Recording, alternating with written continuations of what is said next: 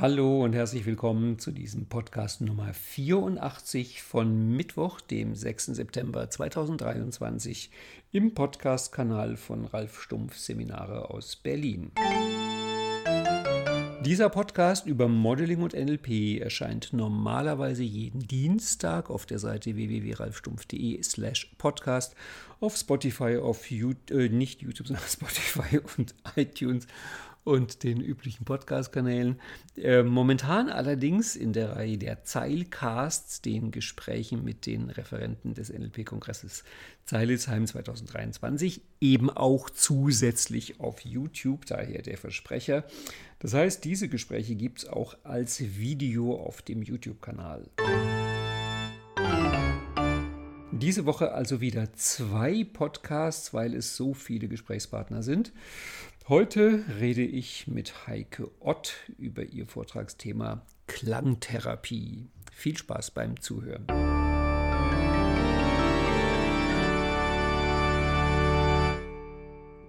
Herzlich willkommen, Heike Ott, zu diesem Zeilcast Nummer 13, wie ich gerade erfahren habe, eine in deinem Leben wichtige Zahl. Ja. Genau. Ja, 13 ist mein Geburtsdatum und von daher freue ich mich, dass es die 13 ist und ja, freue mich auf dieses tolle Gespräch mit dir. Ja, kann man nur sagen, der, der, der Podcast steht jetzt schon unter einem guten Stern. Ja. wir haben gerade schon darüber geredet, dein Vortrag im Zeilitzheim, über den wir jetzt ja reden, der hatte den Titel Klangtherapie, Medizin der neuen Zeit und Brücke zum Coaching. Und ich habe dich gerade schon gefragt, ob dieses großgeschriebene N bei der neuen Zeit ein Druckfehler ist und du meintest, nein, das ist Absicht und wolltest schon loslegen. Und ich meinte, mhm. bitte, lass uns das schon aufnehmen. Wieso schreibst du es mit großem N, die neue Zeit? Weil ich glaube, die neue Zeit ist wirklich herausragend, mhm. dass es etwas ja, Neues ist, das auf uns ja. wartet. Und ja, die, diese neue Zeit, die begleitet mich schon seit ein paar Jahren seit 2020 sozusagen, mit wo ich mein erstes Buch geschrieben habe. Da habe ich das auch Neue Zeit genannt. Und ähm, ich finde, es ist Zeit, und das hatten wir vorhin auch schon ganz kurz, dass die Menschen erkennen, dass sie funktionieren und wieder zurück zum Fühlen kommen können. Und das bedeutet für mich die neue Zeit, dass wir mehr aus dem Kopf herauskommen und ein paar Etagen tiefer Richtung Seele gehen. Und das ist für mich die neue Zeit, dass wir wirklich aus der Seele herausleben und mhm. deswegen groß. Also es ist für mich, ich nenne es jetzt mal eine große Aufgabe und eine große neue Zeit, die auf uns wartet. Ist diese neue Zeit für dich etwas, was jetzt gerade beginnt? Also, weil ich denke daran, das Wassermann-Zeitalter wird ja ab den 60ern so angesetzt. Mhm. Siehst du da nochmal eine andere Schicht, die jetzt im Grunde freigeschaltet wird? Für mich persönlich ist es eine andere Schicht. Mhm. Es ist eine andere Bewusstwertung der Menschen, ja. die schon stattgefunden hat. Möglicherweise in 2020, weil das, da, da habe ich ja damit begonnen oder schon zuvor. Das war mir dann aber noch nicht bewusst. Mhm. Ähm, und ich habe so den Eindruck, dass Menschen, mit denen ich zusammen bin, die so in meinem Umfeld sind, dass wir, ich nenne uns jetzt mal wir, auch unserer Zeit teilweise voraus sind, ja, dass wir wirklich schon oftmals mit dem, was wir denken, was wir fühlen, in, einen Schritt oder zwei Schritte weiter sind, ja. Und das ist für mich auch die neue Zeit, dass wir erkennen, was möglicherweise auf uns zukommt, ja. Egal in welche Richtung, ob es jetzt politisch ist oder, oder zwischenmenschlich oder beruflich mhm. dass wir manchmal einfach einen Schritt in der neuen Zeit schon sind und trotzdem hier in diesem Moment leben.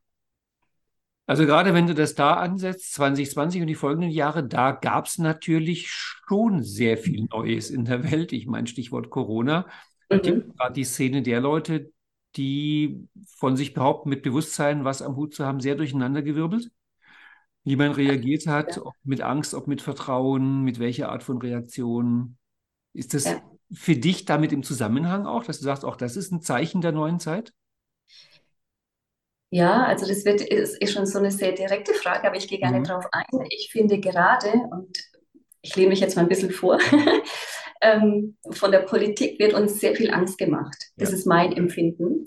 Und ich persönlich möchte das nicht mehr und ich möchte mhm. mir keine Angst mehr machen lassen. Ja? Und das bringt mich auch wieder vom Funktionieren zurück zum Fühlen. Und ich fühle meine eigenen Intuition, ich, ich vertraue mir. und ich vertraue meiner eigenen Wahrheit.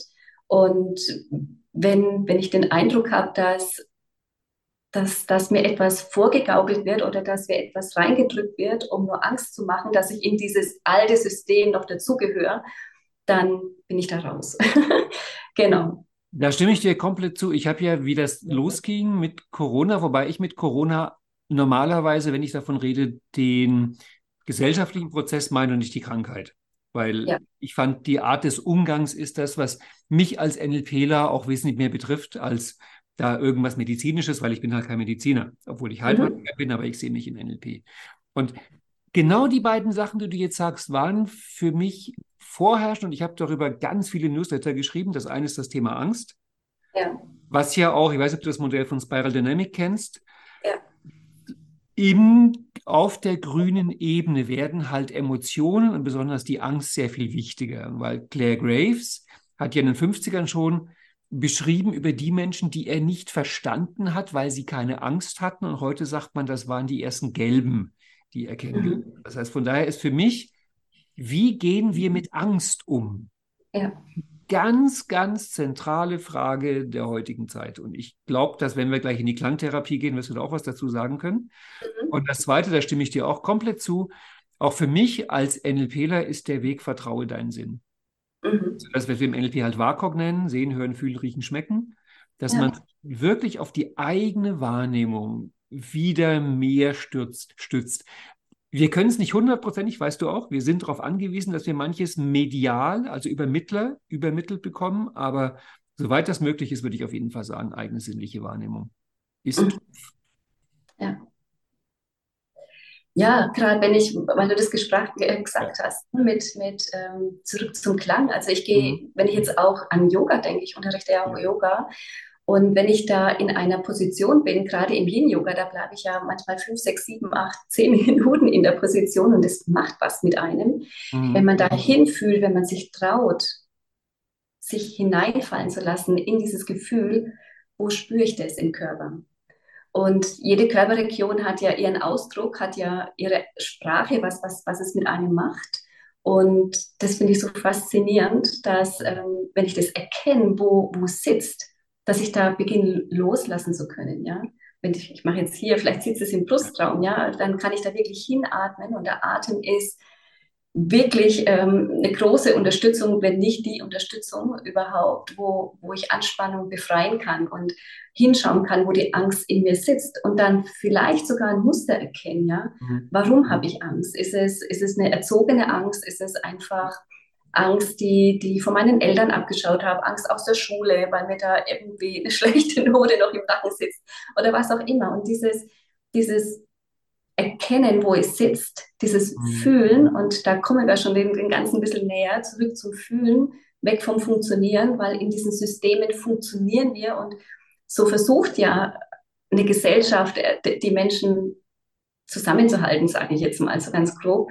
Aber wenn wir aus diesem Funktionieren rauskommen und uns als Individuum wieder fühlen, das ist magisch, das ist einfach nur fantastisch, ja. Wenn, wenn ich erkenne, was, was für ein Wunder ich hier auf dieser Erde bewegen darf, ja.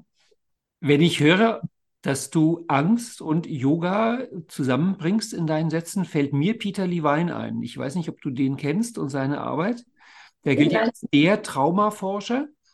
Mhm. Er empfiehlt ganz stark auch Yoga als Weg, um aus dem Trauma rauszukommen. Also ich fand das sehr spannend, das bei ihm zu lesen, dass er mit Yogalehrern wirklich zusammengearbeitet hat und sozusagen okay. das als den bestmöglichen Weg empfindet, weil er halt genau das Gleiche sagt, was du sagst, dass Leute, die einen großen Schreck erlebt haben, das ist sozusagen jetzt die simple Darstellung von dem, was er als Trauma sieht, dass die normalerweise keine Lust mehr haben zu fühlen. Also die wenden sich ab vom Gefühl.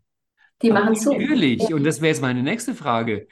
Wenn jemandem der Schreck in die Glieder gefahren ist und er das seit Jahren verdrängt und du sagst, fühl doch mal, ja, dann fühlt er ja was Entsetzliches und kann damit vielleicht gar nicht umgehen. Mhm. Was machst du dann? Es, es, es erkenne ich immer wieder, dass es echt ein Quäntchen Mut kostet, zum Yoga oder zur Klangtherapie zu kommen. Weil das bedeutet ja, wenn ich diesen Schritt gehe, und ich bin mir nicht sicher, ob das den Menschen bewusst oder unbewusst ist, oder ob die Reaktion bewusst oder unbewusst ist, ob sie kommen oder nicht kommen, Veränderung. Mhm. Und die Menschen sind Gewohnheitstiere, ja. Also wir, und da, da beziehe ich mich mit ein. Und es ist jeden Tag ein neues Übungsfeld, einfach aus seiner Komfortzone herauszugehen, um, um sich zu verändern. Und wenn ich den Mut habe, wenn ich dieses Quäntchen Mut aufbringe für eine persönliche Veränderung, weil ich merke, eigentlich geht es mir nicht gut oder es geht mir gut, aber ich weiß, dass es mir noch besser gehen könnte. Und wie kann ich das erreichen, ja? Wachstum, Fixed Mindset, Wachstumsmindset. Dann gehe ich diesen ersten Schritt, dann bin ich mutig und greife zum Telefon oder schreibe eine E-Mail mhm. ja, und melde mich zum Yoga an oder vereinbare einen Termin zur Klangtherapie. Und ja, es, es, es gehört Mut dazu für persönliche Veränderung. Ja.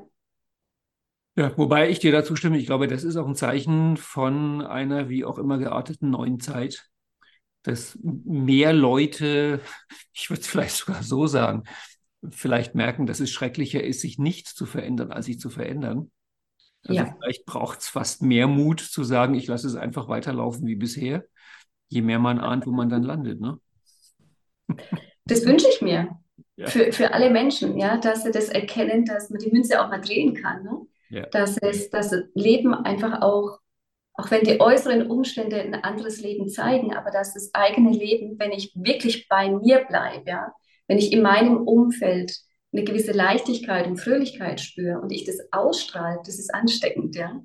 Ich habe das letztens zu meinem Mann und zu meinen Kindern gesagt, wenn ich beginne, mehr zu lachen und mehr Freude zu zeigen, und wenn ich zeige, mir geht's grundsätzlich gut, egal was da draußen passiert, mir geht's gut, dann gebe ich das Licht an einer Person weiter. Und wenn die das spürt, dann gibt die das auch weiter. Dann sind wir schon drei. Und wenn die dritte Person das spürt, dann gibt sie das auch weiter. Und so vermehrt sich das, ja. Und rein theoretisch könnten wir es alle gut haben. Mhm. Rein theoretisch.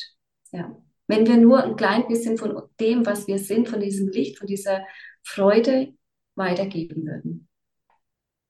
Da kommen wir zu Fragen, die sind Jahrtausende alt. Ne? Warum könnten wir eigentlich so leben, aber tun es nicht? Also ich glaube, ja. die Frage werden wir in dem Podcast nicht klären, weil da irgendwelche schlauen Menschen seit Jahrtausenden dran tüfteln.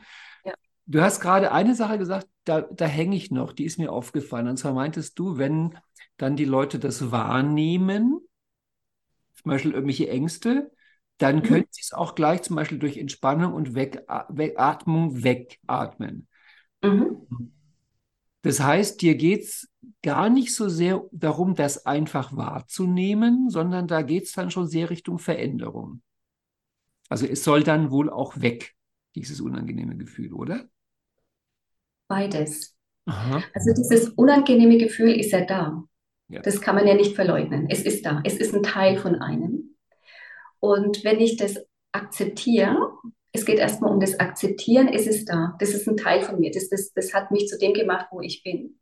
Wenn ich das akzeptiere, dann fühlt sich diese Situation erstmal anerkannt. Und dann macht schon mal Okay, dann wird schon etwas leichter, weil ich es nicht mehr verdränge. Ich bin nicht mehr in, in dem ständigen Aufwand, Energieaufwand, etwas wegdrücken zu wollen, was eh schon da ist. Ja? Also mhm. es ist die erste Akzeptanz.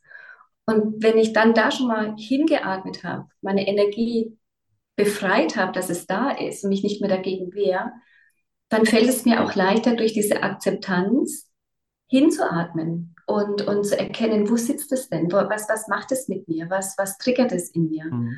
Und wenn ich da jetzt mal auf die Energie im Bindegewebe oder das Bindegewebe, die Fasien, mhm. was ich faszinierend finde, ich finde das Wort passend, ja. ähm, weil da so viele Emotionen drinnen stecken. Und im Yin-Yoga, wie vorhin schon gesagt, da halten wir die Positionen einfach eine lange Zeit, weil diese Struktur, dieses Gewebe in uns zäh ist. Es braucht länger, bis es reagiert wenn ich dann da mich dafür öffne, dann kann diese Verfilzung, diese Verklebung des Gewebes, wo die Emotionen drinstecken, peu à peu aufgehen und ich kann loslassen, ja. Wenn Tränen fließen, wunderbar, weil dann, dann, dann wäscht es durch, dann, dann, dann passiert da was, dann bin ich im Prozess drinnen und es ist einfach befreiend. Mhm. Ja. Also ja und nein. Es geht um die, es geht erstmal um die Akzeptanz. Da ist was in mir, da ist was da.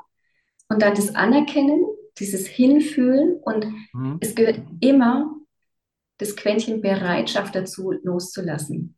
wenn ich noch nicht bereit bin, wenn ich noch nicht offen dafür bin, wenn ich, wenn ich, wenn ich noch zu sehr festhalte, festhalte, ja, dann kann es nicht gehen. Aber wenn ich bereit bin, loszulassen, dann kann es gehen. Dann, dann, dann fließt es auch weg, das ist spürbar.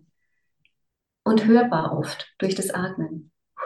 Anspannung befreit, ja. Ist eine spannende Sache mit den Konzepten, weil ich meine, du kannst es loslassen, äh, du kannst es festhalten nennen, du ja. kannst aber dich auch annehmen nennen. Also es gibt ja auch den, den Satz von Leuten, die sich mit diesen Sachen beschäftigen, dass bevor du es nicht annimmst, kannst du es auch nicht loslassen. Richtig. Und es gibt von Michaela Huber, das ist auch eine wunderbare Traumatherapeutin, diese großartige Formulierung, achtsames Sitzen mit dem Unliebsamen. Das finde ich mhm. so tolle Worte. Ja. Sie sagt. Setzt sich erst mal hin mit der Angst zum Beispiel und mhm. sitzt da einfach mal eine Weile zu zweit und schaut, was passiert. Das finde ja. ich ein ganz, ganz großartiges Bild. Ja, ja das, ist, das ist schön. Ja. Gefällt mir. Ja. Und ich vermute mal, ich habe das ja im Vorgespräch gesagt, dass ich ja, was, den, was die Klänge betrifft, ähm, auch eine gewisse Biografie habe als Musiker und Kirchenmusiker. Mhm. Da geht es ja auch darum, dass man also sitzt oder liegt, glaube ich, in deinem Fall eher und sowas einfach auch mal erlebt. Ne? Also ich glaube, wer einen, wer einen vergehenden Klang festhalten will, hat natürlich auch ein Problem. Weil der vergeht ja. Ja, ja ja, Klänge kommen und Klänge gehen, ja. Und selbst wenn ein Klang geht, dann klingt er immer noch weiter. Wir, wir sehen das ja nicht, wie weit diese Welle weitergeht, ja. ja. ja. Das ist ein tolles Bild. Mhm. Das heißt, du gehst davon aus, wir hören ihn nur nicht mehr, aber irgendwo sind die Wellen noch da und bewegen sich weiter ja. fort. Also ein ja. herrliches Bild, das ist ein herrliches. Ja. Da bin ich absolut davon überzeugt. Da gibt es ja diesen schönen Satz und hat jetzt zwar nichts mit Klang zu tun, aber vielleicht so dieses, dieses Bild, dass es hilft, wenn ein Schmetterling in Brasilien die Flügel schwingt, dann kann es trotzdem bei uns ankommen, ja. Und ähm, deswegen sind auch Gedanken, die zu beobachten, was, was, was so ständig da oben abgeht in diesem Häuschen, so wertvoll, das mal zu, zu beobachten, was, was, wir, was wir da ständig rausschicken, ja. Mhm. Bist du dann sozusagen vom Yoga zu den Klängen gekommen? War das dein Weg? Ja, also ich habe meine Yoga-Ausbildung, ich habe ja viele Jahre in Asien gelebt mhm. und habe meine Yoga-Ausbildung auf Bali gemacht und habe da zu der Zeit in Malaysia gelebt und habe dann etliche Workshops und Fortbildungen gemacht und 2013 sind wir, meine Familie und ich, zurück nach Deutschland mhm. und da wollte ich das Yin-Yoga unterrichten also das Fasin-Yoga und das war damals noch nicht so trendy hier. Mhm. Und da bin ich echt ähm, oft alleine gesessen in meinem Yoga-Studio, weil das hat niemanden angesprochen und ja. das hat mich etwas verzweifelt. Und dann habe ich gedacht, okay, dann mache ich noch mal eine Facialausbildung. Und bei dieser Facialausbildung bin ich dann zu den Klängen gekommen. Also auch gestern Abend habe ich eine Yin-Yoga-Stunde mit Tönen unterrichtet und dieses Tönen, das lieben die Teilnehmer. Also da bringst du durch deinen eigenen Klang deinen Körper in so eine Schwingung, in so eine Vibration, dass, dass du dich danach wirklich erleichtert und befreit fühlst. Einer hat so gesagt, sogar gesagt, ich fühle mich da so gereinigt, so durchgereinigt, so durchgeputzt. Und genau, und durch, durch diese Klänge habe ich dann äh, im Allgäu meine Klangtherapeutenausbildung gemacht. Mhm. Ich wollte ursprünglich Harmonium spielen und Mantra äh, chanten, weil das dachte ich, das passt gut zu dem, was ich mache mit dem Yoga. Habe aber dann die komplette Ausbildung gemacht, weil ich so mhm. fasziniert war und hier bin ich. Also Klänge sind wirklich etwas, was mich tiefst berührt und wo ich auch sehe, dass wenn die Menschen kommen, dass es die Menschen zutiefst berührt. Also und mich haben die Klänge sogar noch tiefer Yoga erleben lassen, weil ich habe mich durch die Klänge ich, ich, verwende gerne das Wort feinstofflich, Ge gefühlt feinstofflicher werden lassen. Ich weiß nicht, ob, du, ob, du, ob dir das auch so geht durch, durch dein Singen. Und durch dieses Weiterwerden, durch dieses lockerer werden, durch dieses anders Schwingen, nehme ich jetzt meine Yoga-Praxis komplett anders wahr. Also noch eine viel, viel tiefere Erfahrung. Ich glaube, du wirst schwerlich irgendeinen Menschen auf der Welt finden, der nicht bestimmt, bei, de bei dem nicht bestimmte Klänge eine verzaubernde Wirkung haben. Also es ist sehr unterschiedlich, welche Klänge bei welchen Menschen wirken. Also gerade mhm. wenn man mit denen Wand an Wand wohnt, hier im Berliner Mietshaus. Aber jemand, der, der überhaupt nichts anfangen kann mit irgendeiner Art von Klängen, ich glaube, die Person gibt es nicht. Also da sind wir schon sehr stark Ohrentiere. Ich nehme immer so gerne das Beispiel Autofahren. Ne? Ja. Also wenn ich jetzt eine Zone 30 habe und ich, ich übertreibe da immer ein bisschen, aber fürs, fürs Verständnis und habe ACDC, dann tue ich mir echt schwer, mit 30 durch die Zone 30 zu fahren. Ja? Habe ich jetzt aber Entspannungsmusik oder Bolero oder was weiß ich, dann fällt mir das leicht. Mhm. Bin ich aber auf der Autobahn und ich weiß, ich darf schnell fahren und habe da Bolero drinnen, dann zuckel ich mich wahrscheinlich mit 100 Sachen über die Autobahn. Aber habe ich dann ACDC, dann macht es Spaß, so mhm. Gas zu geben, ja. Also, ja, und das Musik wirkt, ja, auf einer ganz, ganz subtilen Ebene, ja. Mhm. Wobei es mhm. einen Klang gibt, für den ich immer gerne noch werbe, weil er vielen Leuten nicht bewusst ist. Das ist der Klang der Stille. Das ja. ist eine so wunderbare Qualität. Dazu eine Anekdote, die mir, die mir sehr einleuchtet. Es gibt oder gab vor vielen Jahren schon elektronische Orgeln, die den mhm. Kirchenorgelklang perfekt nachgebildet haben, weil die haben an jede Pfeife ein Mikrofon gemacht und haben jede Pfeife einzeln aufgenommen. Und das Ding klang grauenhaft. Also es klang einfach nicht wie eine Orgel. Und dann kam einer auf die Idee, sich mit dem Mikrofon in eine leere Kirche zu setzen und den Klang der leeren Kirche aufzunehmen. Und eigentlich war die Aufnahme leer. Also da war eigentlich nichts drauf. Man sah auch nichts von den Frequenzen her, aber plötzlich klang die Orgel wie Orgel. Und das ist, wo ich sage, das verstehe ich. Weil wenn du einen großen Raum betrittst, der leer ist, wenn du in der Natur bist, wo es eigentlich still ist. Also es gibt so viele verschiedene Qualitäten von Stille. Und mhm. mich erinnert Stille auch immer wirklich an einen Klang. Und von mhm. daher passt das eigentlich zu dem, was du sagst, dass wenn die Klangschale zu Ende ist, ist halt ein anderer Klang da, ist halt dann der Klang der Stille. Mhm. Ich finde das auch so wichtig, wenn ich Einzeltreatments gebe oder Gong-Events gebe, dass man anschließend nochmal in der Stille liegen bleibt. Also das ist für mich so dieses, dieses Nachwirken. Die Stille ist dieses Nachwirken, wo Heilung entsteht, wo sich der Körper nochmal so komplett neu ausrichten kann. Ja, also das ist für mich absolut Magie. Ich sage immer, das, es arbeitet hinter den Kulissen. Das ist für unseren Verstand nicht fassbar, was da im Hintergrund mit uns geschieht. Und es ist nur schön. Mhm. Und erstaunlich viele Menschen halten es nicht mehr gut aus, Stille.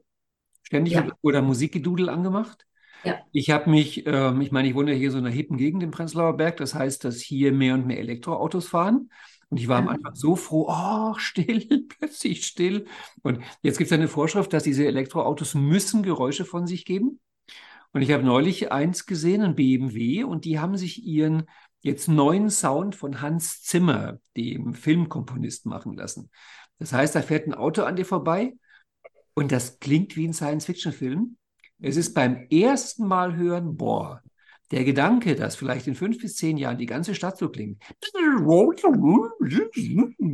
grauenhaft, grauenhaft. Und da habe ich mir auch gedacht, Leute, ich weiß, es gibt die Sehbehinderten, um die geht es in dem Fall vor allem, aber ey, wir hätten gerade die Chance gehabt, die Welt ein bisschen stiller zu kriegen, wäre das nicht schön gewesen. Mhm. Oder, andere, oder andere Klänge. Ja, ja. Die harmonisieren, ja. Aber ich glaube, es ist, wie du es gerade selber gesagt hast, wenn es draußen still ist, fangen halt die Leute an, sich selbst zu hören oder auf sich selbst zu hören. Und das ist vielleicht nicht, was jeder sofort will. Das ist wieder dieses Quäntchen Mut, ne? Ja. Dieser Schritt, auf sich selber zuzugehen. Ja. Okay, das heißt, du hilfst den Leuten quasi mit diesem Klang der Klangschale, baust dir sozusagen so eine Brücke vom Lärm der Innen- und Außenwelt in die Stille dass Sie sozusagen als Übergang einfach mal einem Klang folgen können? Wäre das so ungefähr die Beschreibung? Ähm, letzten Endes ist es ja ein Klang. Also es gibt in der Klangtherapie verschiedene Möglichkeiten, in die Stille zu kommen. Mhm. Also der Klassiker sind die Klangschalen. Ich glaube, die kennt jeder. Und wenn jemand zur Klangtherapie kommt, da verwende ich mindestens drei Klangschalen. Das ist einmal eine große Beckenklangschale, die im Bauchraum auf dem Beckenbereich liegt. Dann ist es eine Herzklangschale, die im, im Brustbereich liegt und eine Gelenkklangschale. Und manchmal lege ich noch links und rechts an den Schultern noch eine Klangschale, je nachdem, was, was sich ergibt. Und die Klangschalen bewegen in uns, wir bestehen ja zu 70, 80 Prozent aus Flüssigkeit, aus Wasser, bewegen das, was in uns fließend ist, dass es in Bewegung kommt. Also wenn da irgendwas angestaut ist, dass, dass es da immer wieder so ein bisschen anklopft und, und das lockert und löst und dass man wieder in den inneren Fluss kommt. Mhm. Dann gibt es das Monochord, das ist wie eine Zither, sage ich mal, das hat verschiedene Seiten auf, auf einem Holzkasten, das Monochord. Und wie die Seite gespannt ist, ähm, sind wir auch manchmal angespannt. Ne? Muskeln, Sehnen, Bänder. Und das ist das Monochord, was bewirkt, wenn du das immer wieder spielst, dass wirklich die Muskeln, die Sehnen, die Bänder lockerer werden, weicher werden und du jegliche Anspannung einfach fallen lassen kannst. Und das Monochord bewirkt, dass du für mich, und ich sehe das auch bei meinen Klienten, du hast das Gefühl, du hebst ab, als würdest du in den Himmel aufsteigen. Also das ist wirklich, wirklich magisch. Mhm. Und diese beiden Instrumente, die hörst du und du fühlst die. Und dann gibt es noch die Stimmgabeln, das nennt sich Phonophorese. Und die Stimmgabeln, die kannst du hören, ja, wenn du sie ans Ohr hinhältst, wenn sie angeschlagen sind. Die klassische Therapie, so wie ich das mache, geht über die Fußsohle, weil wir haben an der Fußinnenkante, das repräsentiert die Wirbelsäule. Und wir wissen, Wirbelsäule ist mit den Chakren äh, verbunden und die Chakren sind mit den Planetentönen im Einklang. Und manchmal fühlen wir uns einfach nicht mehr im Einklang mit dem, was ist. Ja? Mhm. Deswegen mhm. sind wir krank, wenn das so ist. Und wenn ich die Stimmgabel anlege, dann hört es der Klient nicht, aber er fühlt es. Also das geht richtig tief in den Körper rein. Mhm. Und ich sage immer, das ist wie Homöopathie in tausende Potenzen. Also das macht so was Schönes mit einem letzten Endes ist das Ziel das gleiche. Ja? Also wieder diesen, diesen Kontakt zu sich selbst, zurück zum Fühlen, diesen Seelenkontakt im Einklang sein mit sich. Ja? Weil jeder hat ja seinen Urklang, seinen eigenen Klang, nicht nur über die Stimme, sondern das, was wir auch schwingen, den, den Schwingungsklang. Und wenn wir nicht mehr so klingen können, wie wir sind, wie gesagt, dann sind wir krank. Und diese Klänge bewirken, dass du dich wirklich wieder in deinem eigenen Klang zu Hause fühlst. Und das Schöne ist, nach so einer Klangbehandlung, die Augen der Teilnehmer oder, oder Klienten oder wenn es eine Gong-Session ist, die leuchten immer. Also die Augen strahlen, ja. Und es ist etwas, was du empfangen kannst, ohne dass du was tust. Das finde ich ja so das Faszinierende. Also du, du empfängst, ja. Das ist alles, was du magst. Du öffnest dich für den Empfang, ja, deines, deines eigentlichen Seins. Und die Augen, das wissen wir ja, das sind die das sind die Tore, äh, das sind die Tore zur Seele, ja. Und da, wenn ich das Leuchten dann sehe, dann weiß ich, die Klänge haben wieder die Seele berührt und das ist wunder, wunderschön. Genau, und das ist so diese Brücke, die ich dann bilde, um auf deine Frage äh, noch, noch mehr einzugehen, wo ich finde, dass wenn wir die Klänge empfangen, dass alles in Ordnung ist. Also ich brauche nichts mehr, ich, ich, ich habe kein Verlangen nach irgendwas, was mich befriedigt, sondern es ist alles gut und es ist da oben mal still. Und wenn still ist im Kopf, dann bin ich einfach nur zufrieden, weil ich mhm. bin. ja? Ich, ich, bin nicht Heike, ich bin nicht mein Auto, ich bin nicht mein Haus, sondern ich bin. Ja?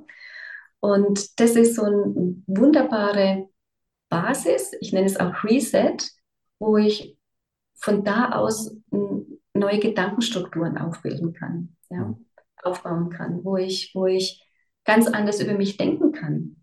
Ja. Was mir da auffällt, ist, dass wir, ich habe das noch nie so gesehen, mir ist durch deine Worte jetzt bewusst geworden. Ich glaube, wir leben gerade in einer Zeit, wo die meisten Leute kaum noch vernünftig Klänge produzieren. Also, mhm. wer singt heute noch? Das ja. ist fast bei Null. Also jeder Chor sucht Nachwuchs. Das ist schrecklich ähm, Kinder können nicht mehr singen. Wer spielt noch ein echtes Instrument? Ja. Auch kaum noch welche. Ja. Und was mir auch sehr auffällt, ist im Alltag und auch im Trainertraining, die Leute sprechen immer monotoner, also immer mehr so fast schon Maschinenklänge, dass ich das Gefühl habe, das ist so wie so eine Art Sprachnachrichten, die sie absondern oder Computerstimmen. Also ich kriege das zum Teil mit, weil wie gesagt, hier die Gegend, wo ich wohne, ist so ein bisschen Prenzlauer Berg Partymeile. Das heißt, ich habe ziemlich oft, dass plötzlich nachts um zwei, drei oder vier Uhr vorm Fenster noch zwei auf dem Heimweg sich miteinander unterhalten. Und ich werde oft, ist mir aufgefallen, davon wach, dass die so monoton sprechen. Also mhm. es klingt nicht wie schöne Stimmen. Und wenn ich dann zum Beispiel halt ein gutes Hörbuch oder einen guten Film gucke und merke, wie, wie eine Stimme klingen kann von einem Menschen, mhm. der halt sprechen gelernt hat, mhm. das hat sofort einen heilenden Effekt. Also ja, ich glaube, da spielt auch die Kommunikation eine Rolle. Und wenn Leute Klänge produzieren, ich meine, das weißt du auch, ganz viel ist so, dass sie dann auf ihrem Handy irgendwas hören, also direkt vom Handy, Videos, sowas in der Richtung. Hier, guck mhm. mal, hör mal. Ich meine, das Ding hat keinen Lautsprecher, das ist entsetzlich. Also mhm. ich kann mir vorstellen, dass du manchen Leuten sozusagen erstmal die bewusste Erfahrung gibst, wie eigentlich ein Klang klingen kann. Dass sie mit dem ganzen Körper auch hören und wirklich erleben, was ist es eigentlich ein Klang. Mhm. Ja? ja. Ja, und dann, wenn du so eine Frage stellen würdest, ist es sicherlich Stille, weil sie das in der Regel nicht beantworten können, weil sie dieses, weil diese Antwort würde erstmal übers Fühlen kommen. Ja. Und fühlen tun die meisten Menschen nicht mehr. Das mhm. ich mir jetzt einfach mal so ganz frech zu sagen, weil, weil wir funktionieren. Und wenn ich nicht mehr erkenne, wie ich fühle, mhm. wenn ich nicht mehr, wenn, wenn ich mich nicht mehr spüre, ja, wie soll ich das artikulieren können? Wie, wie hört sich ein Klang an? Wie fühlt sich ein Klang an? Ja. ja was, was, was spüre ich in mir überhaupt? Oder wo, wo, wo spüre ich den Klang überhaupt? Ja, also mhm. ich habe manchmal Klienten hier, die sagen, ich habe heute nichts gespürt. Und das ist, das fasziniert mich und gleichzeitig finde ich es äh, auch traurig, ja. Mhm wenn ich diese Schwingung von der Klangschale, die wirklich groß ist, wenn ich, wenn ich da, wenn ich, wenn, wenn da nichts ankommt oder noch nichts ankommt, ja, das ist interessant. Wobei, wie, wie, ja. wie, wie viel habe ich schon zugemacht, ja? Wobei ich da in dem Gespräch mit Susan, also Susan Eichhorn, sind wir auf einen spannenden Punkt gekommen, weil ich habe, die hat was Ähnliches gesagt, die macht ja Chakrenarbeit. Und mhm. habe ich mir überlegt, wir sagen das oft über unsere Kultur, aber ist das wirklich so, dass wir heute so wenig fühlen? Weil da steckt ja ein bisschen auch die Behauptung drin, früher hätten die Leute mehr gefühlt. Mhm. Da habe ich gemerkt, ich hätte da so meine Zweifel, dass die früher mehr gefühlt haben. Also haben die wirklich vor 50 Jahren mehr gefühlt? Ich würde sagen, nein. Haben die vor 100 Jahren mehr gefühlt? Wahrscheinlich auch nicht. Vor 150 Jahren, da hatten die auch allen Grund, möglichst wenig zu fühlen. Also wann soll denn die Zeit gewesen sein, wo die mehr gefühlt haben? In, in der Steinzeit oder so? Und auch andere Kulturen. Ich meine, Du warst in Asien. Ich habe von Leuten gehört, die waren lange in Asien, die haben gesagt, das ist überhaupt nicht so, lass alles gehen und leb dich aus. Das ist sehr beherrscht und sehr mhm. kontrolliert. Also mhm. möglicherweise ist die von dir vorhin erwähnte neue Zeit sogar die, wo wir fühlen, auf eine Art lernen, wie wir es noch gar nie gemacht haben, weil es das in der Art vielleicht noch gar nicht gab. So mhm. Sensibilität. Weil es braucht ja auch ein Umfeld dafür. Ich erinnere mich, wie ich im Studium die ersten richtigen Atemzüge gelernt habe. Also wirklich mit auf hier. Und das war rauschhaft. So mhm. zu atmen. Und dann bin ich aus der Hochschule raus in die Stadt und habe da einmal so geatmet und das war schrecklich. Und in der nächsten Stunde meinte dann meine Stimmerzieherin, na jetzt verstehen Sie, warum die meisten Leute sich das Atmen abgewöhnen. Wenn du in der Großstadt einmal so atmest, dann merkst du erstmal, was du dir da für einen, sorry, Mist reinziehst an Luft. Ja. Ja, ja. Ne? Du ich dir am Anfang gesagt, den Leuten zu sagen, fühl doch mal, das kannst du eigentlich nur, wenn es auch genügend schöne Sachen zum Fühlen gibt. Das ist richtig. Und nochmal ganz kurz auf Asien zurückzukommen. Ja. Ich bin bei dir. Ja. Und auch da kommt es darauf an, wo du bist. Ja. In, in welchem Land du lebst. Ich gehe mal davon aus, wenn du in China lebst, das habe ich, hab ich nicht gemacht, aber ich habe in Hongkong gelebt und da, das ist sehr wuselig, ja. Da funktionieren die Menschen definitiv. Zumindest die Menschen, die ich kennengelernt habe. Mhm. In Indonesien habe ich das komplett anders erfahren. Mhm. Vor allem die, die Menschen, die, die ärmer sind, ja die sind auch so naturverbunden. Die sind wirklich in, auf ihren Reisplantagen, Bananenplantagen, was weiß ich was, die sind so naturverbunden. Die fühlen definitiv. Wenn du jetzt in der Großstadt wie Jakarta bist, wo auch alles funktionieren muss, nein, bin ich bei dir. Also es kommt wirklich darauf an, wo, in welcher Region du dich befindest, ja. Ja. ja. Ja, ich glaube, es ist schon so, dass wir uns glücklich schätzen können, dass wir im Grunde den Luxus haben, dass wir uns unseren Gefühlen zuwenden können, weil, ja. wie gerade gesagt, unsere Eltern- und Großelterngeneration, wenn die in ihrer Lebenszeit an bestimmten Stellen viel gefühlt hätten, wären die einfach kaputt gegangen. Glaube ich auch. Da ja. haben wir jetzt halt einfach die, die Gnade, man kann es nicht anders sagen, in einer Zeit zu leben, die so sicher und so reich im Großen und Ganzen ist, ja. dass man den Mut aufbringen kann um mal zu gucken, was ist denn da abgespeichert? Und du hast ja vorher gesagt, zum Teil abgespeichert seit Generationen. Richtig. Das befreien, ne? Weil wir es abgeschaut haben, ja, von unseren Eltern. Ja. Es nicht mehr selber erlebt, sondern einfach abgeschaut, ja. Hm. Ja. ja, schon spannend. Das heißt, du hast da jetzt ähm, gar nicht nur Klangschalen, du hast da wirklich ein gesamtes Instrumentarium an Klangerzeugung, was du da aufgezählt hast. Genau. Also ich, also, ich hatte ja wirklich spontan, ich hatte eigentlich erstmal gedacht, du hast Klangschalen, aber diese Liste finde ich beeindruckend, die du jetzt erzählst. Ja, es ist, es ist wirklich ein, also ich gucke mich gerade eben um, es ist wirklich ordentlich viel hier. und im Nebenraum habe ich noch zwei richtig große Gongs, die hatte ich damals auch dabei in Kitzingen. Ja. Und es ist, sind Gongs von, und die sind handgemacht, also die sind mhm. handgehämmert hier in Deutschland. Das ist der eine Gong, das ist Kosmos, der andere ist Erde. Die haben ganz andere Klangspektren, also äh, so unterschiedlich und dennoch zusammenbringen. Das ist total schön. Ja, und dann habe ich Kristallinstrumente, eine Kristallpyramide, ich habe Trommeln, ich habe eine Shruti-Box. Also ja, es ist, man kann mit Klängen und es sind Naturklänge. Also ich mache keine Musik, sondern ich, ich produziere Klänge. Mhm. Und über die Klänge kann ich das dann auch hören und über die Stimmgabeln, die habe ich ja direkt in der Hand, kann ich das auch fühlen, wie was da gerade eben in den Menschen passiert oder nicht passiert, ja, wie es der Person geht. Und das ist, das ist echt faszinierend, das ist echt schön. Bei Naturklängen, da erinnerst du mich an was, was ich auch enorm faszinierend finde. Ich hatte einmal 14 Tage Seminar als Teilnehmer auf Teneriffa mhm. und das Hotel war wirklich in die Steilküste reingebaut. Und mhm. ich bin da ins Hotelzimmer und habe das Meer brüllen gehört und dachte mir, um Gottes Willen, das ist so ein Lärm, ich werde kein Auge zukriegen. Du ahnst, was kommt. Ich habe die zwei Wochen geschlafen, so gut wie noch nie im Leben. Es war wie ein Baby, obwohl das so ein Krach war. Aber mhm. es war ein Naturklang. Und da ist mir sehr bewusst geworden, wo der Unterschied ist zwischen dem Klang der Natur, der komischerweise nie wirklich unangenehm im Ohr ist, und zum Teil irgendwie äh, elektronischen Sachen, die aus Lautsprechern kommen. Also Naturklang ist eine völlig andere Kategorie, wo man also auch eben ein Maß an Lautstärke zum Beispiel als Wohlklang empfindet. Das würde ich niemals bei, bei Lautsprechern so empfinden. Absolut, ja. ja. Und wenn du dich darauf einlassen kannst, jetzt gerade auf dieses Meeresrauschen, ja, dann, dann kannst du ja so ein Stück weit mitschwingen, ja. Das ist, das ist faszinierend, ja. Was machst du mit diesen riesen, ist die Mehrzahl Gongs, Göngen? Wie? Gongs? Gongs. Ja. Was, machst, was machst du mit diesen riesen Gongs? Ähm, diese Gongs wende ich, kann man auch eins zu eins Session machen, dass dann der Klient auf dem Boden liegt oder auf der Liege liegt und ich spiele diese Gongs.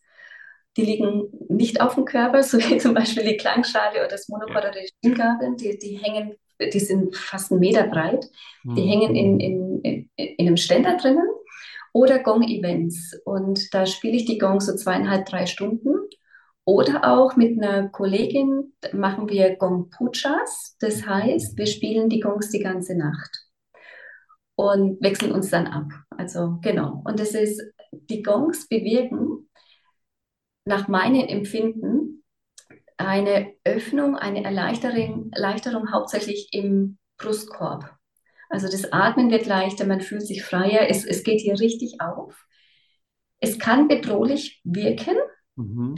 wenn man noch etwas Bedrohliches in sich hat, wo man sich bedroht fühlt. Also man geht wirklich in die Resonanz mit den Klängen und gleichzeitig aber befreiend, weil wenn wir, und da ist es wieder diese Akzeptanz für Veränderung, wenn ich mich wirklich den Klängen der Gongs hingeben kann, und die sind super kraftvoll. Wenn ich mich da wirklich darauf einlassen kann und mich öffne dafür, ist es so eine Befreiung für den Körper von dem, was auch immer da befreit werden will. Und die Klänge der Gongs, die wie auch bei den Klangschalen, aber dennoch anders, mhm. berühren dich und gehen wieder und berühren dich und gehen wieder und irgendwann fließen sie durch dich durch. Und ich habe die Erfahrung gemacht bei Gong Pujas zum Beispiel, wenn man da die ganze Nacht, man schläft letzten Endes, also man ist in einem Schlaf-Trance-Zustand, wie auch bei den anderen Klängen, man ist in einer Trance, ähm, dass am nächsten Morgen, wo ich mir denke, warum spielte jetzt dieses Instrument, das passt da jetzt so gar nicht, mhm. und ich dann irgendwann realisiere, die Nacht ist ja schon vorbei.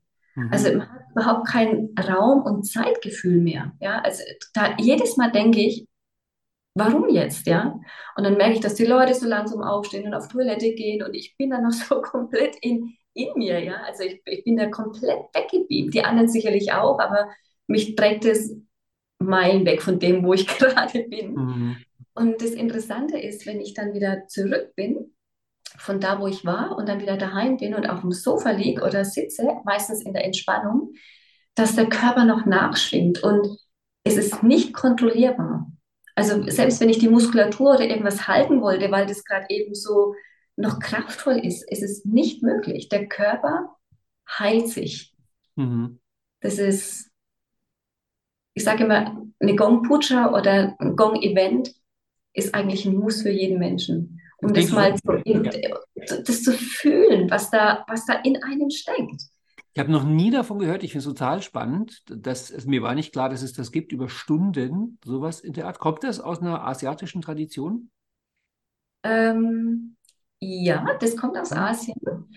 Ich selber habe das aber hier in Deutschland kennengelernt von einer Gong-Kollegin. Habe dann nochmal eine Ausbildung, also Gong war Teil von der Klangtherapeutenausbildung. Ja. Habe dann nochmal eine Ausbildung in Polen nur für Gongs gemacht und biete das jetzt hier an. Ja weil es sehr heilsam ist. Ich werde auf jeden Fall natürlich deine Homepage unten verlinken, aber man kann die Leute jetzt schon, leider muss man sie dahingehend frustrieren, dass du nicht unbedingt in der Mitte Deutschlands bist, sondern am Rand. Aber für so eine Gongnacht kann sich ja dann die Antwort schon lohnen. Ne? Ja, ich, äh, wenn ich das, darf ich das sagen? Ja. ja. Im Dezember von Freitag auf Samstag, ich glaube, das ist der 9. auf den 10. Ich habe jetzt den mhm. Tag genau ja. im Kopf werden die Ulrike Ebli und ich im Allgäu im Ayurveda-Hof Engel eine Gongnacht anbieten. Mhm. Und im September mit einem Heilmusiker, einem Schweizer, werde ich im Kloster Dettingen-Erms, das ist hier auch in der Nähe, auch ein Gong-Event anbieten im Kloster in Kreuzgang. Er spielt Gitarre und ich spiele die Gongs. Super schön, ja. Ich weiß, du hast in Zeilesheim auf deinem Vortrag hattest du Klangschalen und einen Gong mit dabei und wirst wahrscheinlich dem auch viel Zeit gewidmet haben. Aber natürlich ist die Frage, hast du da in dem Vortrag irgendwelche Sachen noch gesagt, wo du findest, die müssten jetzt hier bei uns auch noch gesagt werden, die müssten da noch mit rein an mhm. Wissenswertem über die Klangtherapie? Also ich hatte bei dem Vortrag zwei große Gongs dabei, also meine zwei großen Gongs. Klangschalen hatte ich keine. Ich hatte noch ein Kristallinstrument dabei. Und in diesem Vortrag habe ich gesprochen über unsere fünf Körper, mhm. weil wir haben nicht nur diesen einen Körper, der jetzt hier mhm. sitzt, sondern wir haben mehrere Körper. Wir haben unsere Nahrungskörper, wir haben unseren Energiekörper, wir haben einen Mentalkörper und einen Glückseligkeits- und Bewusstseinskörper und Glückseligkeitskörper. Und diese Klänge berühren nicht nur jetzt diese Haut, diesen Fleischkörper, das heißt in Yoga Anamaya Kosha, also Nahrungskörper, sondern er durchdringt wirklich unseren Energiekörper auch und unseren Mentalkörper, der noch feinstofflicher ist, unseren Bewusstseinskörper noch feinstofflicher und geht dann letzten Endes zum Anandamaya Kosha, den Glückseligkeitskörper. Und das erkenne ich immer wieder, wie ich vorher schon gesagt habe, dieses leuchtende Augen, dieses Tor zur Seele, es erreicht jeden Menschen, bewusst oder unbewusst. Ja? Und diese Klänge, die bleiben nicht an der Oberfläche, sondern sie wirken wirklich durch alle fünf Körper hindurch. Und die wirken nicht nur in dem Moment, wo der Klang auf, oder die Klangschale auf dem Körper liegt oder welches Instrument auch immer, sondern es schwingt nach. Und es ist ganz wichtig zu wissen, dass man einmal viel trinkt, weil der Kamm viel in Bewegung, dass man viel Flüssigkeit zu sich nimmt, um das, was sich gelöst hat, ausgeschwemmt wird. Und auch, dass man sich dem bewusst ist, in der Beobachtung bleibt. Und das ist ja auch das Schöne, wenn, wenn jemand kommt zum Klang, dass es nicht nur diese Momentaufnahme ist, sondern dass der Mensch lernt, in der Beobachtung zu bleiben, was macht es mit mir noch im Anschluss? Und da ist es nicht nur der Moment des Fühlens, sondern dieses Nachklingen lassen und Nachfühlen. Also das, dieses Fühlen, was, was, wo ich wirklich darauf abzähle, was mein Herzenswunsch ist, dass die Menschen sich wieder mehr fühlen, dass, dass, dass das sensibilisiert wird. Nicht nur in diesem Moment, sondern über Tage hinweg in der Beobachtung bleiben. Genau. Das, das war noch Teil äh, des, äh, meines Vortrags beim, beim Kongress. Mhm. Ein anderer Teil waren die Gehirnwellen, also mhm. Beta, Alpha und so weiter. Weil was, was letzten Endes die Klänge bewirken mit unseren Gehirnwellen, mit unserem Gehirn, ist, dass wir, wie wir jetzt uns unterhalten, sind in einer Beta-Frequenz. Mhm. Und wenn das jetzt richtig ähm, in, ins Extrem gehen würde, ja, wenn, wenn ich eine Extremsituation hätte, wenn du jetzt mir sagen würdest, und du musstest nachher alles auswendig sprechen, dann würde ich aber hohe Antennen haben, ja. dann würde ich in Gamma sein, weil das ist ein extrem, ist eine extreme Ausrichtung. Ne? Oder jemand, der aus dem Flugzeug springt, Fallschirm springt oder wie auch immer, die sind in einer Gamma-Frequenz, weil das ein extremer Moment ist. Was dann mit den Klängen aber passiert, wenn du in Beta bist, dass du langsam in Alpha kommst. Und Alpha ist so das Tor, so ein Gap, das, das sich öffnet in Theta, Theta und Delta. Und da kommt erstmal dann die Entspannung und das richtige zur Ruhe kommen. Und danach dieser Trancezustand und dieser Traum-Schlafzustand, also wirklich, was wir auch im Tiefschlaf haben.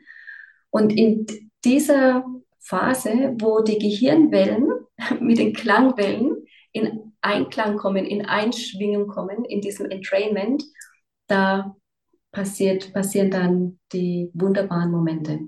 Genau. Also das war noch ein Teil.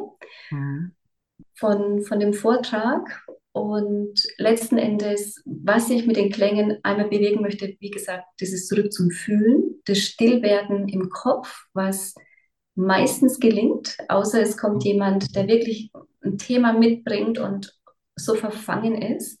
Aber meistens gelingt es, dass man wirklich die Stille der Gedanken erreicht. Und die Stille, wie du gesagt hast, ist etwas sehr, sehr Heiliges, Heilendes auch. Und das ist für mich so die Basis, wenn still ist, wenn ich nicht denke, wenn das Gedankenkarussell stoppt, dass es wie ein Reset ist, leer. Und aus dieser Leere ich neue Gedanken einbauen kann. Und da ist es für mich so die Brücke zum Coaching, wo ich erkenne, dass Veränderung möglich ist. Ja, Salutogenese. Mhm. Ja, ich, ich beginne mit Gänse, ich, ich erkenne den Sinn, ich habe ein Verständnis dafür und ich kann mit kleinen Schritten beginnen für ein verändertes Leben. Ja. Hast du für dich eine These? Weil, ich meine, du willst mit den Leuten mehr ins Gefühl kommen. Ja. Du hast angefangen mit Yoga. Also ja. Yoga geht es ja um Körper und Gefühl. Ja. Wieso Wieso ist es dann trotzdem leichter, wenn man den scheinbaren Umweg übers Hören geht? Also man könnte doch sagen, ganz direkt, wenn du fühlen möchtest, dann fühl was. Jetzt sagst du, naja, es könnte aber einfacher sein, wenn du fühlen möchtest, dass du erstmal was hörst. Das ist ja scheinbar ein Umweg. Hast du deine Idee, wie, wieso der es leichter macht? Ähm, wenn ich Yoga praktiziere, hm? muss ich meinen Körper bewegen. Wenn ich komplett verspannt bin, wenn ich angespannt bin, wenn ich mich jahrelang nicht mehr bewegt habe, Couch Potato, was auch immer, dann tue ich mir das schwer. Mhm. Ja? Also ich habe dann einen gewissen Aufwand, um fast schon mehr Selbstdisziplin. Also ich muss da wirklich an mir dranbleiben. Bei der Klangtherapie muss ich gar nichts tun. Ich, ich liege da und kann mich komplett hingeben. Es ist mhm. natürlich ein absolutes Vertrauensverhältnis zwischen Klient und, und mir. Also es ist wirklich ähm, die komplette Hingabe an mich letzten Endes und an die Klänge. Und die Klänge bewirken, dass ich fühlen lerne, ohne dass ich mich erstmal anstrengen muss. Das heißt, an der Stelle ist es dann eine wirkliche Klangmassage.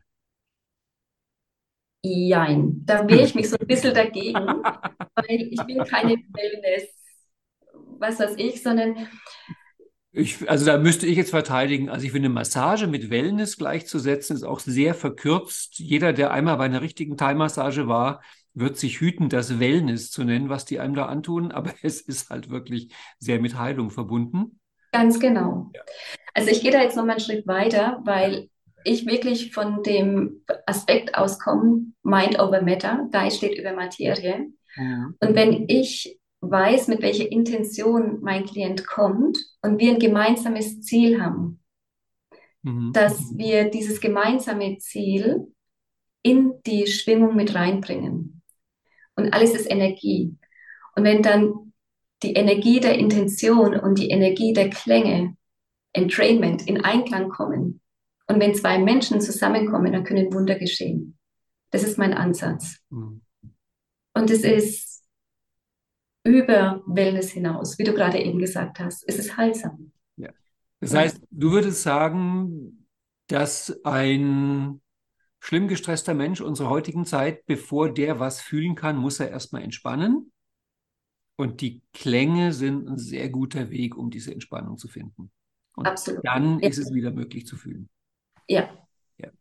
Glaube, also das ist mein, meine, meine Philosophie. Mhm. Dass es sich leichter tut. Er tut sich, ich sage, es ist ein Shortcut.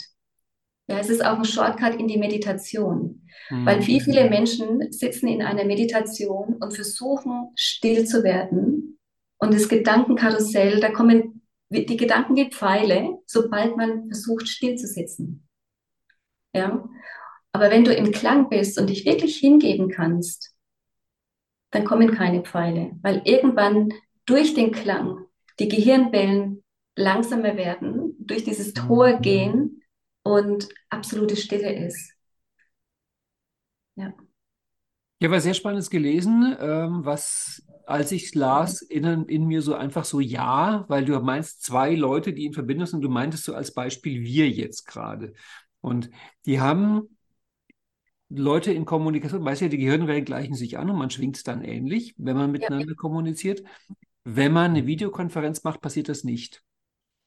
Mhm. Super spannend. Da haben die Leute wirklich in die Röhre gelegt und haben geguckt, was passiert. Und sobald es über Video geht, scheint sich da irgendwas reinzumischen, wodurch wir uns nicht angleichen, wodurch wir uns nicht so synchronisieren in der Art.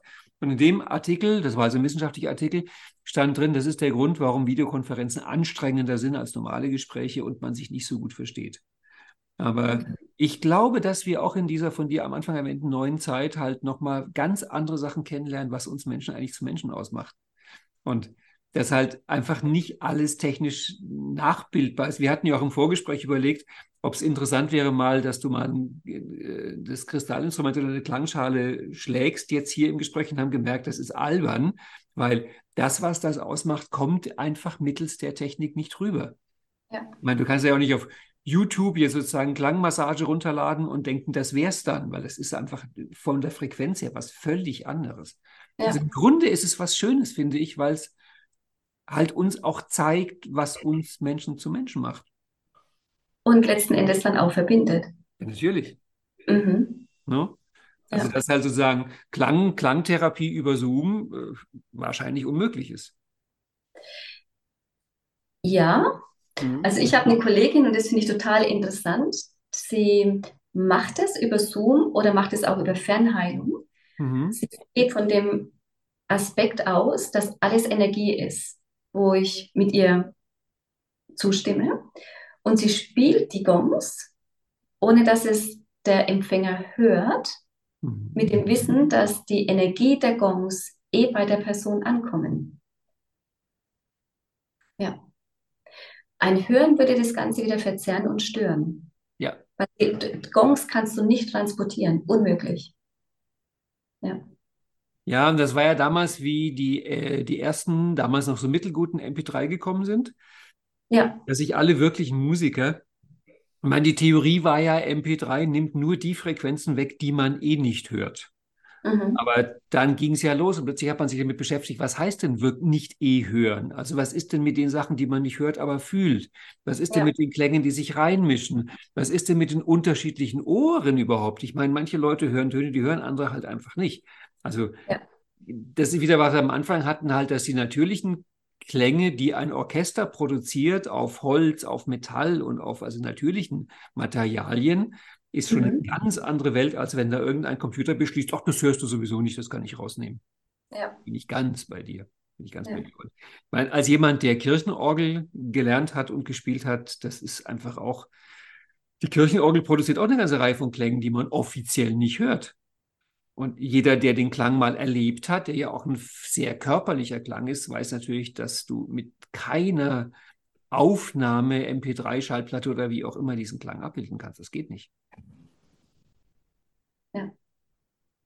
Das ist schön, dass du das erwähnt hast mit ähm, Hölzern und Metall und ja. was weiß ich.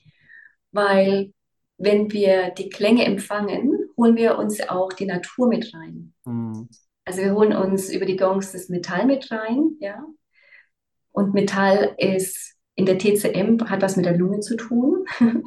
Und wir holen uns über eine Flöte zum Beispiel oder über das Monochord, das Holz mit rein, ja, über die Stimmgabeln, ja, die sind Metall, aber wir sind ja da mehr in, in, im Fühlen, da holen wir uns ein Stück Äther mit rein, so finde ich, ja, weil, weil das einfach über die Schwingung geht. Andere Sachen auch, aber ja, das ist so meine Theorie.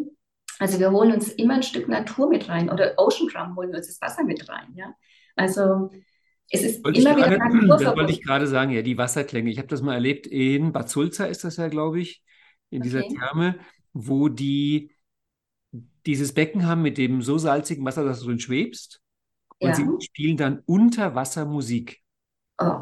Und du hörst sie wirklich auch nur, wenn dein Kopf, also die Ohren unter Wasser sind weil der Klang ist nur im Wasser. Das ist natürlich ähm, Mickey, ich weiß nicht, ich komme auf den Nachnamen nicht. Jedenfalls, das ist jemand, der sich halt mit diesen Sachen auch beschäftigt. Der kommt von Osho und Meditation mhm. und Musiker und so. Das heißt, der hat bestimmte Kompositionen geschrieben, die sind für Unterwasser gedacht.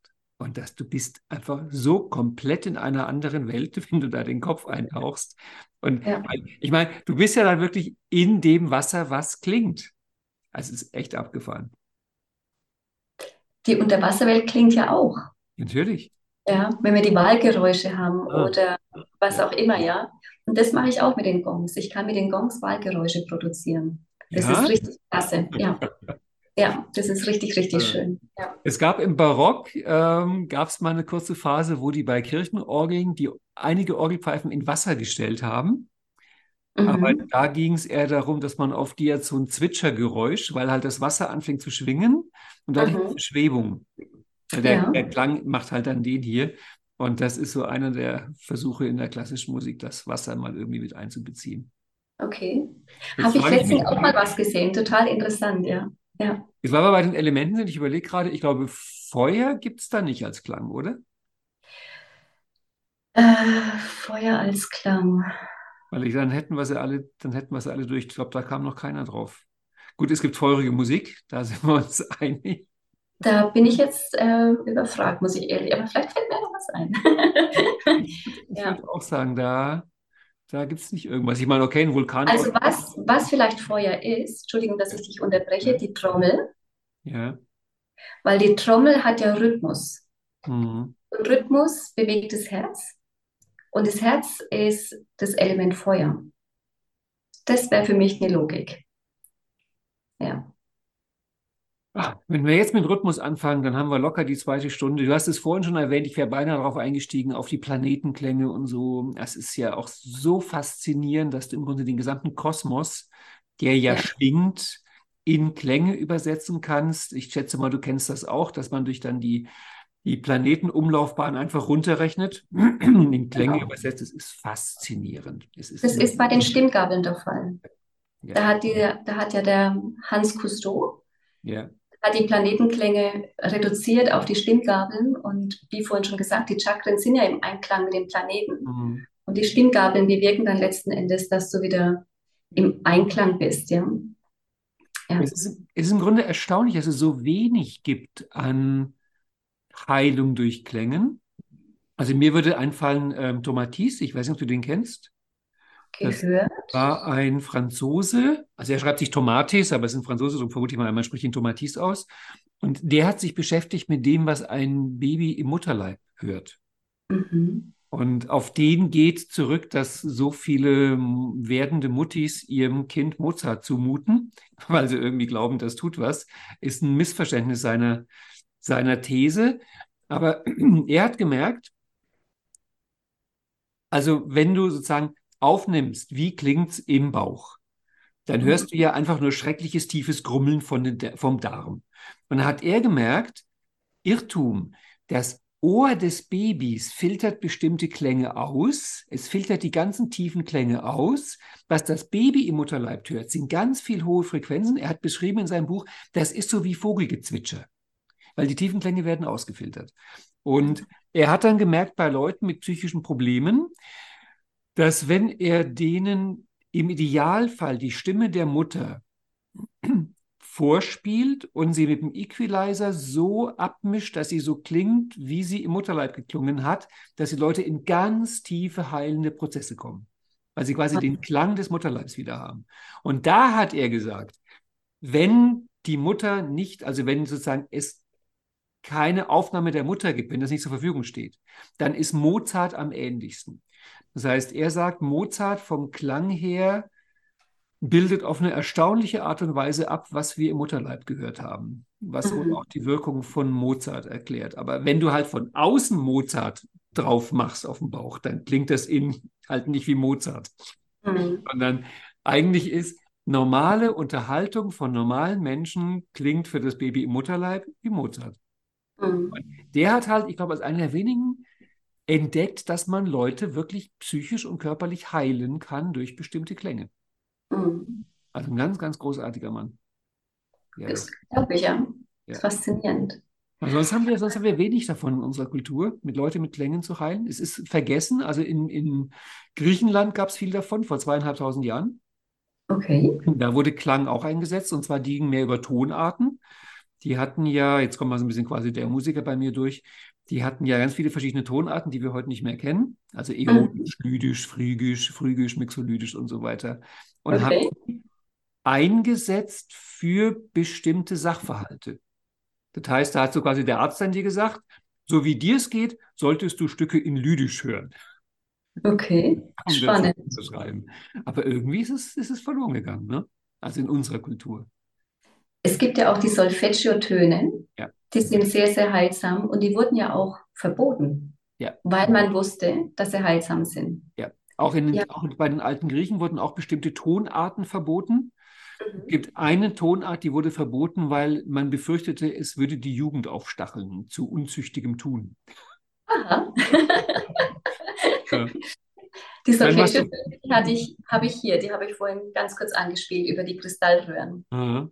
Mhm. Dann hast ja, ja, du vorhin schon erwähnt, das Obertonsingen, das ist ja auch was, was eine unglaubliche Wirkung hat. Also als, als ich das zum ersten Mal selbst produziert habe, beim sehr guten Gesangslehrer, dachte ich wirklich auch jetzt irgendwie, ich, ich bin in einer anderen Welt. Wo kommen diese Klänge plötzlich her?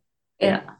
Das meine ich vorhin. Ich glaube, dass wir viel zu wenig selbst noch Klänge produzieren. Also jedes Kind beginnt so, jedes Kleinkind beginnt so, dass es die Welt klanglich erforscht. Die klopfen halt überall drauf, das weißt du ja auch. Also die Welt klanglich erforschen. Sie erforschen die eigene Stimme, sie brabbeln rum, sie werden laut und irgendwann hört das auf. Man produziert quasi keine Klänge mehr. Und dass dann die Leute krank werden, muss ich sagen, ist überaus verständlich. Und vielleicht sozusagen, um, um den Kreis langsam zu schließen, weil du auch das Thema Angst angesprochen hast. Mhm. Und es ist ja auch so, dass kaum noch einer sich traut zu schreien. Also wann erlebst du mal, dass ein Mensch schreit? Und wenn Leute schreien, ich habe das ja oft auch im Coaching und man kommt auf das Thema, dann 90 Prozent denken bei Schreien nur an Schmerz und Unglück. Und dann frage ich immer strahlend, wann hast du den letzten Freudenschrei im Leben gemacht? Ja. Und dann kommt oft so ein Blick so nach dem Motto, ach stimmt, das gibt es ja auch noch, einen Freudenschrei. Ja. ja. Es gibt so viele Kleinigkeiten. Das ist jetzt war ein ganz anderes Thema, aber auch Klang. Das Gähnen am frühen Morgen. er streckt sich und gähnt noch am frühen Morgen, bevor er aufsteht. Ja. Also, und dieses, dieses Gähnen ist so, so, so wertvoll, weil man da so, so die Nacht hinter sich lässt, ja. Ja, und genau. vor allem Gähnen auf Klang. Ich schätze mal, das meinst du? Also, ja. dass sie wirklich auch ein Geräusch dabei von sich geben und nicht schamhaft ja. still sind. Das habe ich ja. kennengelernt in der Gesangsausbildung. Das ist eine der halt die schnellste und einfachste Art, die Stimme wach zu kriegen. Also, wenn ich morgens irgendwie ein Seminar habe oder einen Vortrag halten muss, dann ist Eingähnen die schnellstmögliche Art, die Stimme irgendwie in Gang zu kriegen. Sagenhaft. Ja. Hm? Klasse. Ja. ja, wir hatten es gestern Abend auch, habt ihr erzählt, beim Yin-Yoga und dem Tönen. Da hatten wir uns im Anschluss auch noch mal ganz kurz unterhalten und wenn du das jemandem erzählst, dass du tönst, dass du Geräusche machst, ja, dass du A oder E oder I oder U tönst, ja. ja. Ich, ich glaube, die Leute halten dich für verrückt. Aber es ist, genau.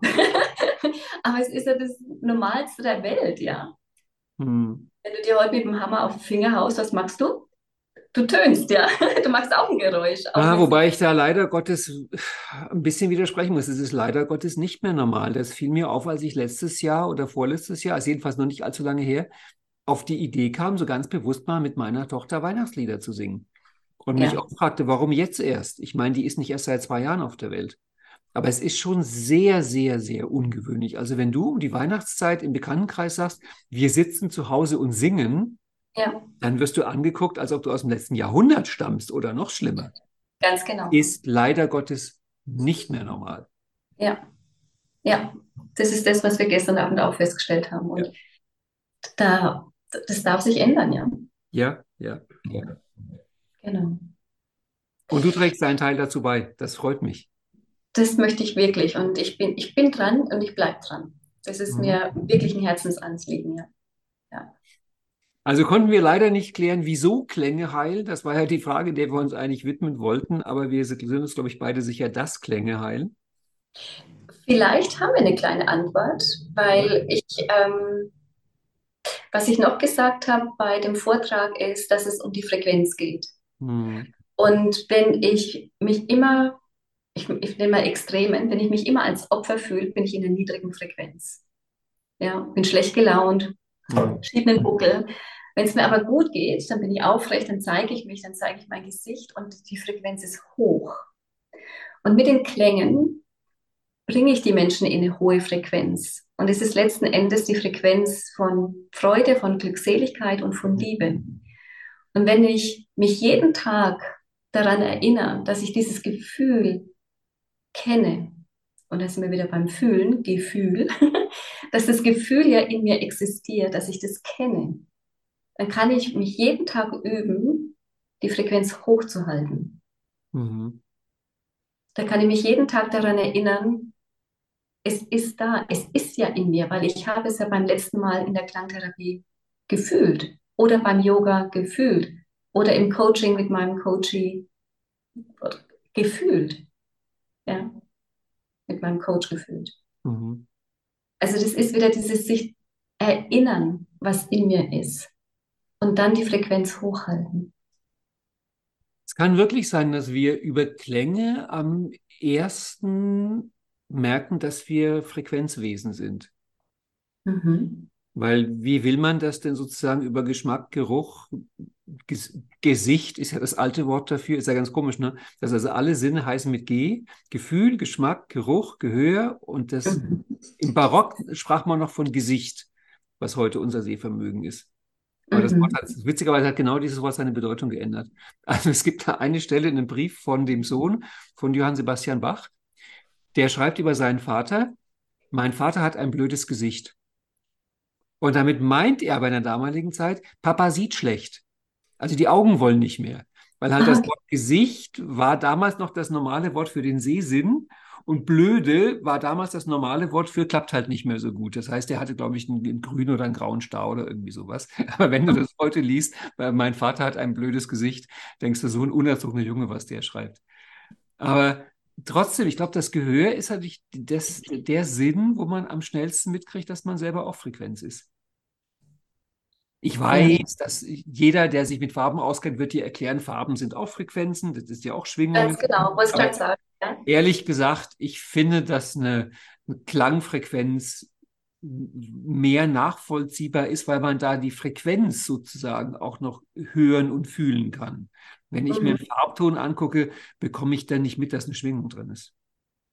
Also, Vielleicht reagieren andere Menschen anders drauf auf Farben. Ja. ja. Und das ist ja das Schöne, deswegen haben wir unsere fünf Sinne, ja. dass du als Individuum genau mhm. deinen Weg findest, das, der dich lebendig macht, ja. Ja klar, wir haben das alles probiert. Ich weiß nicht, was du gemacht hast, aber ich habe mich lange mit Aromatherapie beschäftigt. Ja. Den Weg über die Nase, das ist ja auch ein absolut faszinierender Weg, weil er halt so gar nicht übers Bewusstsein in die Großhirnrinde geht. Dann gibt es natürlich Leute, die sehr viel mit Farben arbeiten. Ja. Ähm, was also auch faszinierend ist. Ich hatte mal, um vielleicht da den, die Verbindung zu machen, mit einer Kollegin, die auch NLP konnte, gemeinsam eine Chorprobe gegeben. Mhm. Die hat dann den, den Chorleuten gesagt, denkt mal an ein intensives Rot und singt mal das Stück. Haben die das gesungen? Und jetzt denkt mal an ein intensives Blau und singt das gleiche Stück. Ja. Völlig, es klang völlig anders. Und die waren alle erschüttert, dass nur weil sie innen drin eine andere Farbe denken, sich der Klang komplett geändert hat. Also. Okay. Von daher, und ich meine, dass das, das Geschmäcker heilen, das wissen wir auch. Ja. Ich glaube, wir können uns darauf einigen, mit allen fünf Sinnen kriegen wir Heilung und deins sind die Klänge. Ganz genau. Ja, so Gut. ist es. Gibt es noch irgendeine Frage, wo du dir denkst, warum stellt er die nicht? Die müsste doch jetzt noch gestellt werden, weil du unbedingt das noch ähm, anbringen möchtest? Nee, gerade eben nicht. Ich bin super happy über unser Gespräch. Es war sehr bereichernd, sehr erfüllend. Und ich freue mich, dass wir das gemeinsam ja jetzt durchführen konnten. Also ich finde es rund. Es genau. fühlt sich gut an. Ja. Ich danke dir auch und wie jedes Mal den Hinweis, habe ich ja schon zwischendurch gesagt, dass ich einen Link auf dich gerne unten in die Beschreibung mit reinnehme. Das wer dich näher kennen und erleben will, findet auf die Art zu dir. Mhm. Äh, wenn wir Themen angeteasert haben, die wir nicht erschöpfend besprochen haben, bitte in die Kommentare oder per E-Mail. Und wenn da viel kommt und wir merken, Gottes Willen, wir haben die Leute eher neugierig gemacht als Antworten gegeben, machen wir einen zweiten Teil. Ja, sehr Und gerne. Dann kann das weitergehen. Ja. Ich danke dir. Es war mir ein großes Vergnügen. Danke, Ralf. Ebenso. Vielleicht, vielleicht ja. bis zu einem nächsten Mal. Sehr gerne. Ich würde mich freuen. Danke. Tschüss. Tschüss.